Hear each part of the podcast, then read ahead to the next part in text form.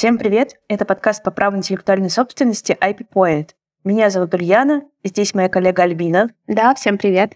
И мы продолжаем обсуждать вопросы в сфере права IP. Вы можете найти наши выпуски на Apple Podcasts, а дополнительные материалы к эпизодам, например, картинки, познавательные опросы и другое вы можете найти в одноименном телеграм-канале IP Point. Это наш четвертый выпуск, и мы решили поговорить про товарные знаки. Отметим, что выпусков будет несколько. В этом мы поговорим про какие-то теоретические аспекты, а в последующих хотели бы разобрать э, практику. Альбина, что ты можешь сказать про товарные знаки? Начнем, наверное, со статистики, чтобы войти, так скажем, в русло товарных знаков. В 2022 году предприниматели и компании со всей нашей обширной страны подали больше 110 тысяч заявок на регистрацию своих товарных знаков, и с каждым годом эта цифра все растет и растет, но и количество споров по товарным знакам не уменьшается, только растет. Так, собственно, что же такое товарные знаки, для чего они нужны, как их э, зарегистрировать э, и почему это важно? Вот как раз об этом мы хотели бы сегодня поговорить с Ульяной. Начнем? Начнем. Вообще, товарные знаки — это средства индивидуализации, которые позволяют а, лицам, осуществляющим предпринимательскую деятельность, каким-либо образом отличать, например, товары, работы и услуги, которые они оказывают. Они регистрируют какой-то, например, словесный или изобразительный элемент в отношении товаров и услуг, которые они продают или которые они оказывают. И таким образом потребитель может отличать одно лицо, которое осуществляет предпринимательскую деятельность, от другого лица. На самом деле это очень удобный инструмент, а, и положения Гражданского кодекса, они направлены именно на то, чтобы потребитель не запутался, скажем так. Да, чтобы он мог определить источник происхождения, собственно. Ну, скажем, не источник происхождения. Вот я, например, мне все равно, условно, кто именно mm-hmm. оказывает, э, какое юрлицо стоит за этим бизнесом, условно, там, я не знаю, я вижу вкусвилл, но юрлицо называется... Но ты же понимаешь качество этого продукта, вот, например, там тот же вкусвилл, ты знаешь, что под этим товарным знаком, скорее всего, будет какой-то продукт хорошего качества, там здоровое питание и так далее. Это уже репутационная функция, о которой э, спорят репутационные функции товарных знаков. Но сейчас мне бы хотелось, наверное, остановиться на том моменте, что товарные знаки — это скорее инструмент для потребителя, вот э, именно в, с точки зрения гражданского законодательства, чтобы потребитель не путался во всем, вот, что происходит. Если мы говорим про отношения непосредственно между самими компаниями по использованию товарных знаков, здесь уже будут э, положения за конкуренции у нас действовать, потому что не допускается недобросовестная конкуренция путем использования вот средств индивидуализации как раз товарных знаков. Мы немножко отошли от темы, потому что большинство логотипов, которые вы видите на улицах, это вкусвилл, это азбука вкуса, это пятерочка, это Дикси, неважно, это продуктовые магазины или нет, и название каких-то салонов красоты все, скорее всего, зарегистрировано в качестве товарных знаков. Магазины продуктовые 100%, то, что мы сейчас перечислили с тобой. Да, и интересно, если вам хочется проверить, так ли это, например, зарегистрирован ли товарный знак «Вкусвилл», вы можете зайти, например, на бесплатные базы товарных знаков и просто ради интереса поискать те же товарные знаки «Вкусвилл», «Азбука вкуса» и так далее. Примеры, например, моих любимых сервисов — это онлайн-патент, линкмарк, и прочие поисковые сервисы. Не являются рекламой. Правда, нам за это не платили. Это те сервисы действительно очень удобные, которые используются часто юристами при работе и при поиске каких-то обозначений, которые необходимы для предварительной проверки, о чем мы тоже да, скажем. Но об этом позднее. И как раз инструмент товарных знаков, он для потребителей. Таким образом, потребитель путается, отличает производителей друг от друга, компании, которые те или иные там, продают товары или оказывают услуги. И таким образом, благодаря этому, потребитель может нормально существовать в этом мире. То есть товарные знаки, они с точки зрения ГК именно для потребителя. У меня такое мнение. Как ты думаешь? Я с тобой согласна, потому что у нас, в принципе, весь гражданский кодекс строится на том, что ну, в принципе, закон о защите прав потребителей тоже, что потребитель у нас такой глупый, потерявшийся ребенок, который не понимает, а, что происходит, и для того, чтобы ему было легче ориентироваться в пространстве, собственно, все это и существует. Поэтому да. в первую очередь товарные знаки э, существуют для того, чтобы потребителю было проще, а уже потом для бизнеса. Да, думаю, что положение Гражданского кодекса в целом, если посмотреть на историю развития товарных знаков, началась она очень-очень давно, еще со времен 16 века, наверное, или даже раньше. Я читала интересные штуки про Лувр, где на первых этажах здания, вот башен, камни, из которых делали башни, на них есть метки в виде мастеров, которые таким образом маркировали, что вот смотрите, вот это мы сделали. Mm-hmm. Вот это наша гильдия построила. Помнишь, мы говорили про Мюррера? Вот mm-hmm. это его чуть ли не особенность, которую он маркировал свои картины и произведения. Это же тоже можно считать товарным знаком. Мы рассуждали о ситуации с точки зрения нарушения авторских прав, ну, копирования картин. А вот эта марка, которую он маркировал свои произведения, она использовалась в качестве, можно сказать, и товарного знака. И говоря о видах товарных знаков, существует на самом деле большое количество их разновидностей. А, бывают изобразительные товарные знаки, словесные. Бывают комбинированные товарные знаки, которые сочетают в себе элементы словесных и изобразительных. То есть там может быть какое-то изображение, например, слова. А, могут быть слоганы зарегистрированные. Это тоже словесные. Да, да, по сути, вот три основных вида — это изобразительные, это словесные и комбинированные. Но это не все, что существует. Есть же еще и нетрадиционные виды товарных знаков. Вот это самое интересное, как мне кажется. Да, нетрадиционные. Я могу привести несколько примеров, которые вот по российскому праву мне встречались и точно регистрировались в Роспатентом. Например, цвета. Их зарегистрировать э, довольно непросто. То есть э, нужно доказать, насколько я понимаю, различительную способность. И, например, у компании МТС зарегистрирован товарный знак цветовой, это mm-hmm. красный цвет. Ты знаешь какие примеры? У Сбера, я знаю, зарегистрирован зеленый. зарегистрирован, да, точно. А, я знаю, что Wildberries сейчас на данном этапе подал заявку. Ну, и, по-моему, они хотят регистрировать фиолетовый свой фиолетовый цвет в качестве... Это интересно, это товарный знак. Да, но вот у МТС и у Сбера сто процентов есть э, товарные знаки, которые зарегистрированы в качестве цветовых, цветовые товарные знаки у Тифани. И Тифани цвет зарегистрирован... Но, по-моему, не в России. Да, это уже иностранная компания, но там точно зарегистрирован этот бирюзовый mm-hmm. цвет. Он теперь и называется цвет Тиффани, собственно. Да, как товарный знак. Еще есть э, нетрадиционные товарные знаки, например, звуковые. Nokia регистрировал свой вот этот известный... Mm-hmm. Да, рингтон. Рингтон в качестве товарного Тут прям надо ставить его. Ты знаешь еще какие-нибудь... Я могу сказать... Вкусовые. Вкусовые, это интересно. Потом запахи. Я вот не знаю, как это можно зарегистрировать, например, запах. Там Шанель номер пять, по-моему, зарегистрировал свой запах. По-моему, еще была штука с теннисными мячиками, когда запах свежескошенный да. в отношении теннисных мячиков регистрировали товарный знак запаховый с запахом вот этой травы свежескошенной газона. Еще есть позиционные товарные знаки, они тоже относятся к числу традиционных. Лабутены известные, вот mm-hmm. подошвы красные, которые расположены с внутренней стороны обуви. И позиционные я еще слышала, что в США каким-то образом было расположено мороженое слоями определенным mm-hmm. образом. Это зарегистрировали как товарный знак позиционный. Я просто где-то слышала об этом. Интересно. И традиционные товарные знаки регистрировать гораздо тяжелее, на мой взгляд, чем обычные товарные знаки, потому да, что... специфика. Да. Это ведь не слово, которое ты написал там и определенным шрифтом э, на определенном языке, который легко, про... который легко проверить э, по каким-то базам. И все-таки этот э, товарный знак, он выполняет индивидуализирующую функцию, и каким образом, вот для меня это всегда довольно сложным моментом было, каким образом осуществляют проверку, например, звуковых а, товарных знаков и позиционных, вкусовых и остальных традиционных товарных знаков, которые существуют. Это станут понятно, и там еще можно каким-то образом осуществить проверку, а вот остальных нетрадиционных товарных знаков — это вопрос. Я бы еще сказала про общеизвестные товарные знаки. А для российского бизнеса это боль и проблема, потому что зарегистрировать общеизвестный товарный знак очень непросто и очень тяжело.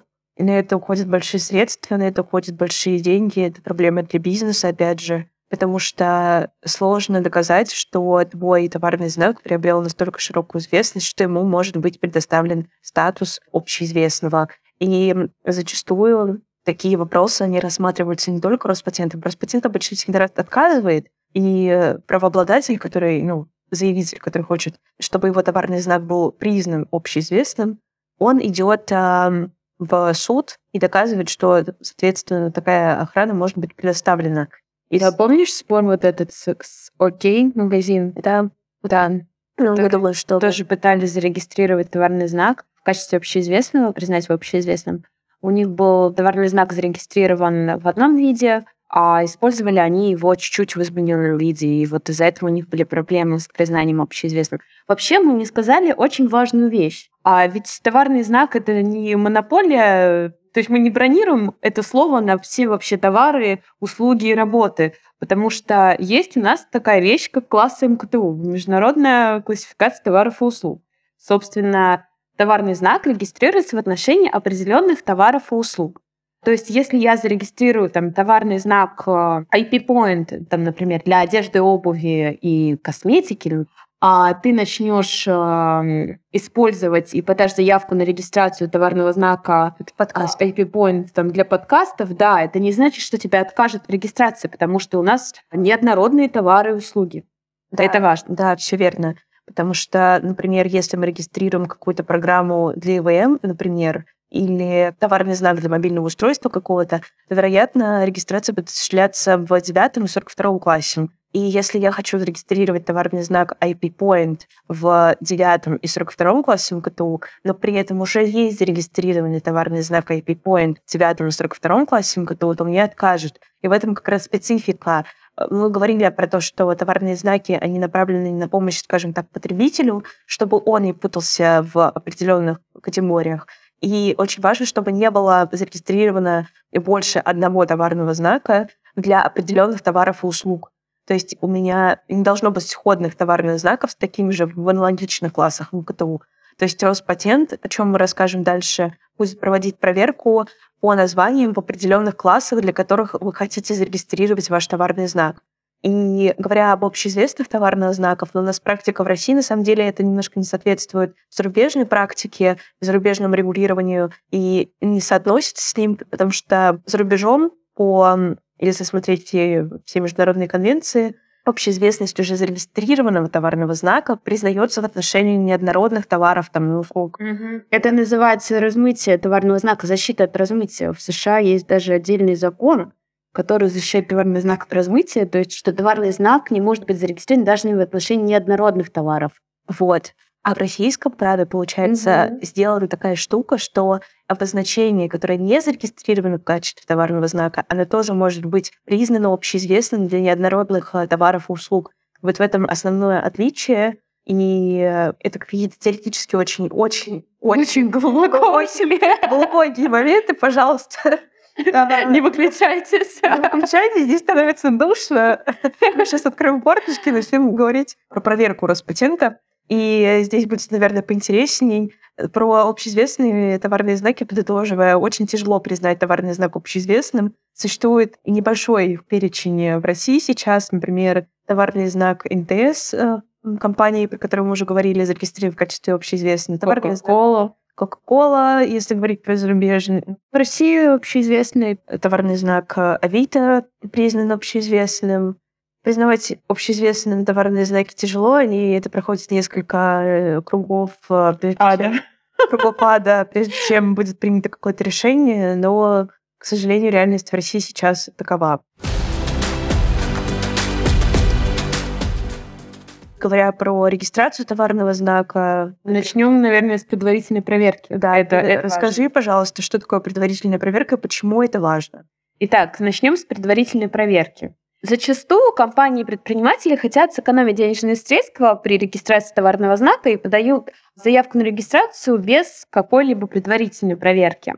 К чему это приводит? Это приводит к тому, что на этапе экспертизы выясняется, что в этих классах МКТУ, которые были нужны, собственно, для регистрации обозначения, товарный знак уже существует, и он зарегистрирован совершенно другое лицо, и, там, не знаю, с э, приоритетом э, а там, не знаю, 10 лет прошло с его регистрации, а мы и не знали. Вот для того, чтобы избежать таких ситуаций, и существует предварительная проверка.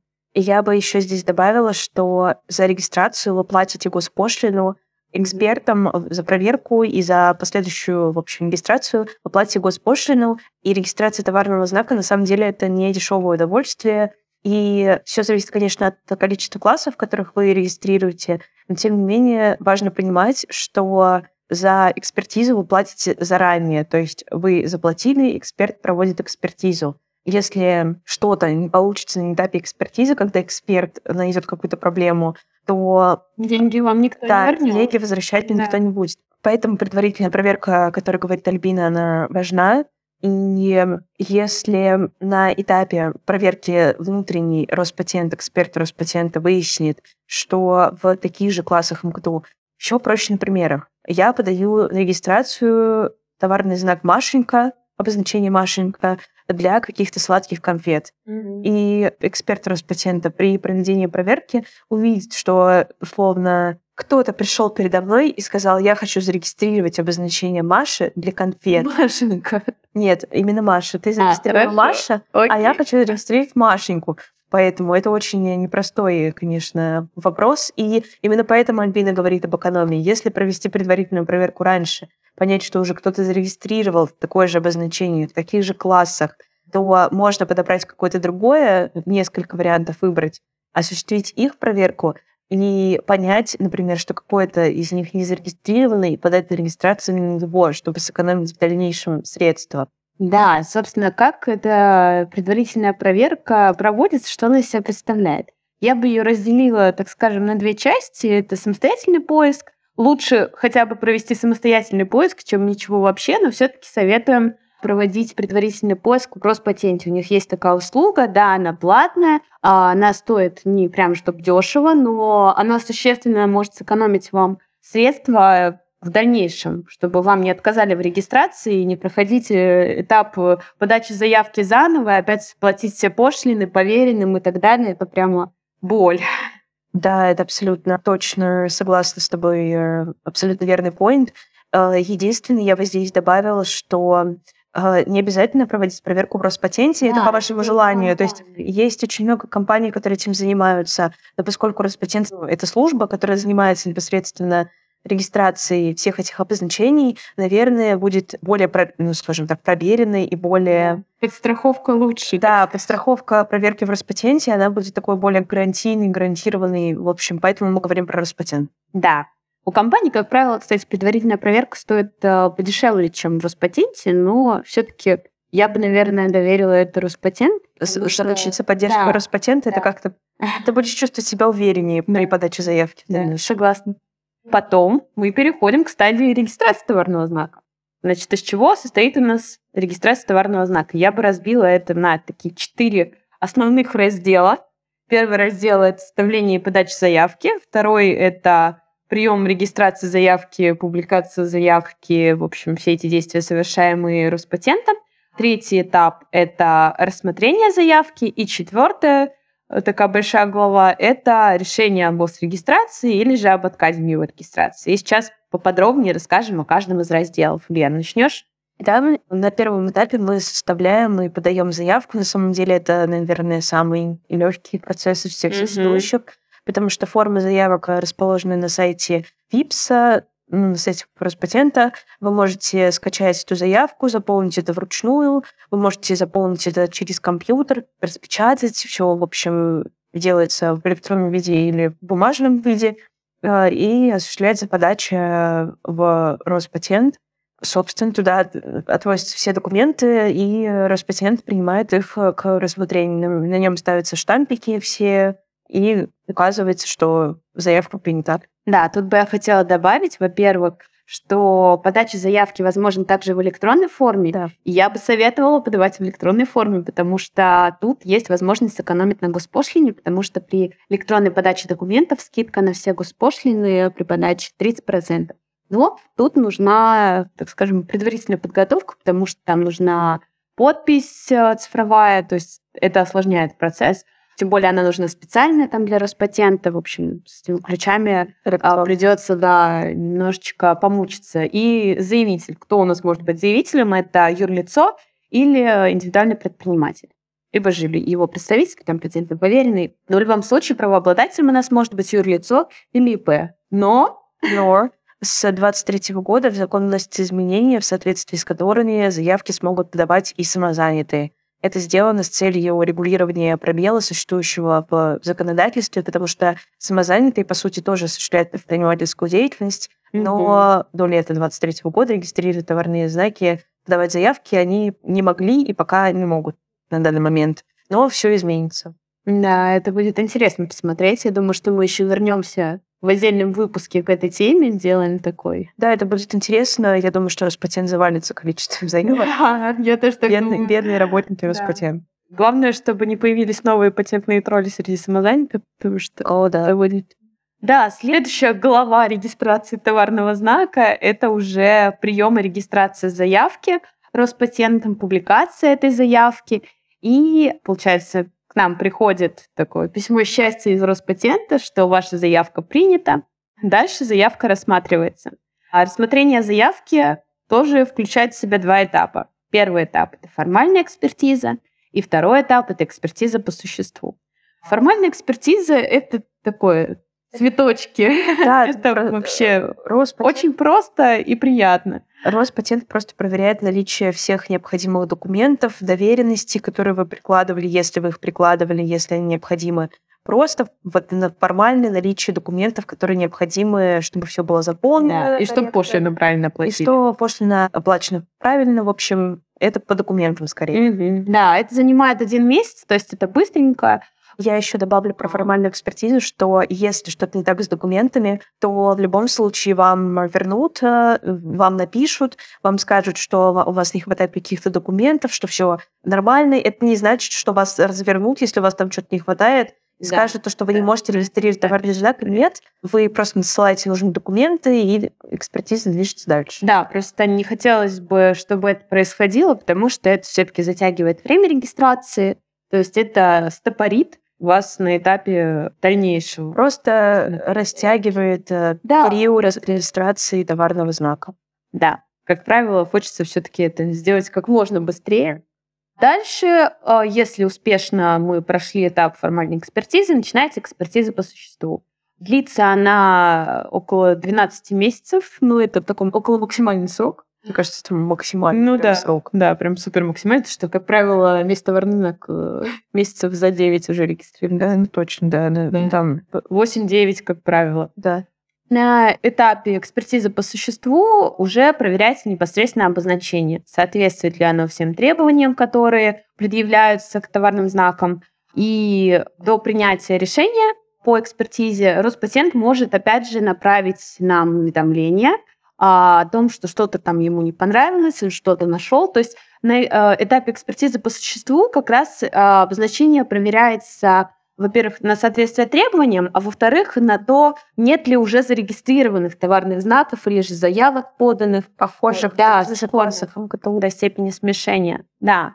Если Роспатент что-то не нравится, то он направляет нам уведомление, и мы в течение шести месяцев можем на него ответить. Ну, естественно, в наших интересах ответить как можно быстрее, потому что Роспатент потом еще будет наши ответные уведомления рассматривать.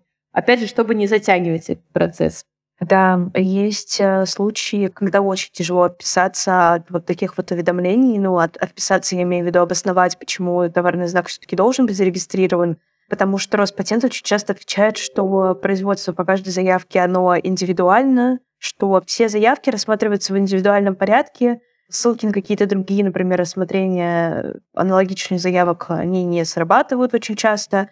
И иногда бывает действительно тяжело отписаться, и Роспатент э, после, например, вынесения предварительного отказа в регистрации из-за того, что он нашел какое-то аналогичное обозначение, ну, он возвращается и говорит, нет, мы не будем регистрировать. Все-таки, несмотря на все ваши попытки обосновать, почему регистрация должна произойти. Но опять же, зачастую на этапе экспертизы по существу Роспатент противопоставляет какие-то совершенно непонятно откуда взятые обозначения. Иногда он противопоставляет э, довольно точные обозначения, которые ты, например, находил самостоятельно, думал, что там что-то тебе Мгм. пройдет, Да. что ты принимал риски и думал, что, например, вот этот класс ладно для тебя не очень важен, и поэтому в целом можно попробовать подать, если не заметят заявку. Да, будет замечательно. Но просто вот этот этап, на мой взгляд, он самый тяжелый, самый трудный, иногда занимает, волны сильные. занимает несколько месяцев. Да, потому что если тебя На приходит... этом этапе, собственно, тебе могут и отказать, и все. Ну, по сути, это такой, да, ну, основополагающий этап, на котором уже э, более или менее понятно, зарегистрируют твой товарный знак или все таки нет. И обиднее всего, что ты можешь действительно заплатить большую сумму, самостоятельно осуществить проверку, привлечь компанию, чтобы она проверила. Но здесь нет никаких гарантий, что не найдется какой-то там странный товарный знак, который противопоставят твоему обозначению. Да, да. Следующая глава регистрации – это уже решение о госрегистрации или же об отказе в регистрации. О госрегистрации, если там, нам не противопоставили на этапе экспертизы по существованию каких-то обозначений, либо же мы отбились от противопоставленных. А. А, и об отказе, если, собственно, нам не удалось это сделать, ну или они ничего не нашли, все в порядке, и они же могут сразу без всяких уведомлений да, да, да, да, да. Это самый чудесный вариант, в принципе. Да, самый приятный. Да. Если у нас решение о госрегистрации, то мы оплачиваем пошлину, и в течение одного месяца с даты уплаты пошлины происходит госрегистрация в реестре и внесение, собственно, в этот реестр и уже публикация. То есть у нас э, на сайте Роспатента мы уже можем ввести в открытых реестрах э, свой номер регистрации и радоваться, что у нас зарегистрирован товарный знак. Да, потом, а, значит, выдается свидетельство на товарный знак э, в течение одного месяца. Да, не всегда. всегда. Не всегда выдается. Всегда. И если вы хотите с бумажного свидетельства, опять же пошлину. Платите пошлину, госпошлину. Госпошлину да. оплачиваете за все действия, которые совершает Роспатент. А еще интересно, что если не уплатить пошлину за регистрацию, то заявка признается отозванной. И все, что вы там боролись до этого, но забыли оплатить пошлину, это было Именно пошлину именно за регистрацию. Да, да, да. За, за свидетельство, потому что свидетельство вы можете вы получать. На самом деле я очень удивляюсь, потому что я несколько раз сталкивалась с тем, что заявитель действительно забывал заплатить пошлину на госрегистрацию, он настолько обрадовался регистрации товарного знака, что забыл оплатить пошлину, его заявку просто отозвали. Это прям, мне кажется, максимально обидно потратить столько денег на поверенного, пошлины и сил на вот эту борьбу с Роспатентом, чтобы потом просто забыть платить пошлину. Иногда бывает обидно, когда ты работаешь в какой-то компании, например, крупной, и бизнесу нужно зарегистрировать какое-то название для продукта, и они говорят, вот мы хотим вот такое вот название. Ты проводишь бесчисленное количество проверок самостоятельно по этим базам потом вы подаете заявку, потом вы отписываетесь вот от Роспатента, если там что-то Роспатенту не нравится. Потом бизнес приходит и говорит, а вы закрыли продукт, название нам не надо. То есть вы потратили столько ресурсов, сил и средств, а вам говорят, что ну просто не надо.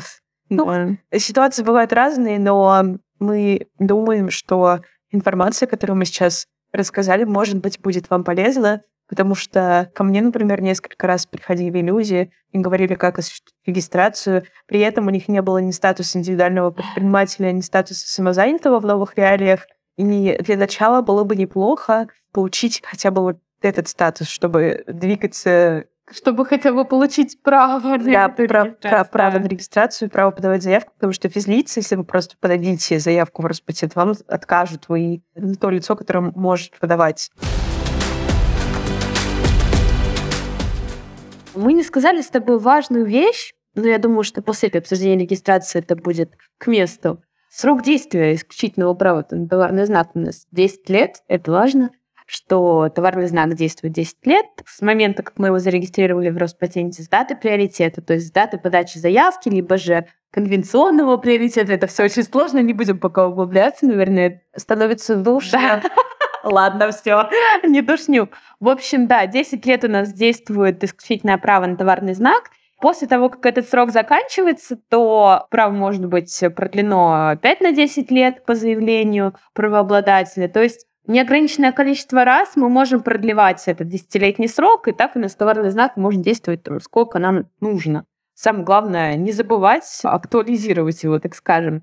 Если же мы не заметили, что у нас товарный знак э, заканчивается, закончился уже, мы срок, срок действия, срок действия. Если мы пропустили этот срок, то, опять же, это не супер страшно, потому что мы можем, э, опять же, подать ходатайство о том, что мы хотим продлить срок действия исключительного права. То есть нам э, Гражданский кодекс предоставляет такую возможность немножечко упустить, так скажем, момент продления товарного знака, если мы такие забывали. Да, но важно отметить, что это ограниченное время, которое ты mm-hmm. можешь использовать. По да, ходатайству да, да. может быть предоставлено 6, 6 месяцев, месяцев по истечении срока действия. То есть вот он истек, у нас есть 6 месяцев, чтобы подать ходатайство для восстановления вот этого срока подачи, уведомление о продлении срока действия регистрации товарного знака. Если мы уже тут, знаешь, забыли на 5 лет, возвращаемся и говорим, просто продли, пожалуйста, регистрацию, которая у нас действовала 5 лет назад, ну, нет, тут не пройдет этот момент, и поэтому важно помнить о том, что у вас есть какая-то регистрация, которая вам например, нужна, потому что если вы забудете, а у вас супер какой-то успешный бизнес или вы супер успешный предприниматель... Да, не сомневайтесь, этим воспользоваться. Не сомневайтесь, этим воспользоваться. Придут люди, которые тут же воспользуются вашим упущением, зарегистрируют такой же товарный знак э, в тех же классах МКТУ, и могут прийти люди, которые отберут ваш бизнес. Мы рассказывали про дело Галолуба о ювелирных украшениях в предыдущем выпуске про Fashion Law. Если вы хотите узнать про это побольше, то вы можете послушать э, про это очень интересное и очень печальное дело. Да. На этом мы завершаем наш краткий экскурс в товарные знаки. В следующем выпуске мы углубимся в судебную практику, рассмотрим суперинтересные кейсы, поэтому обязательно послушайте следующий выпуск и до новых встреч. Всем спасибо. Пока.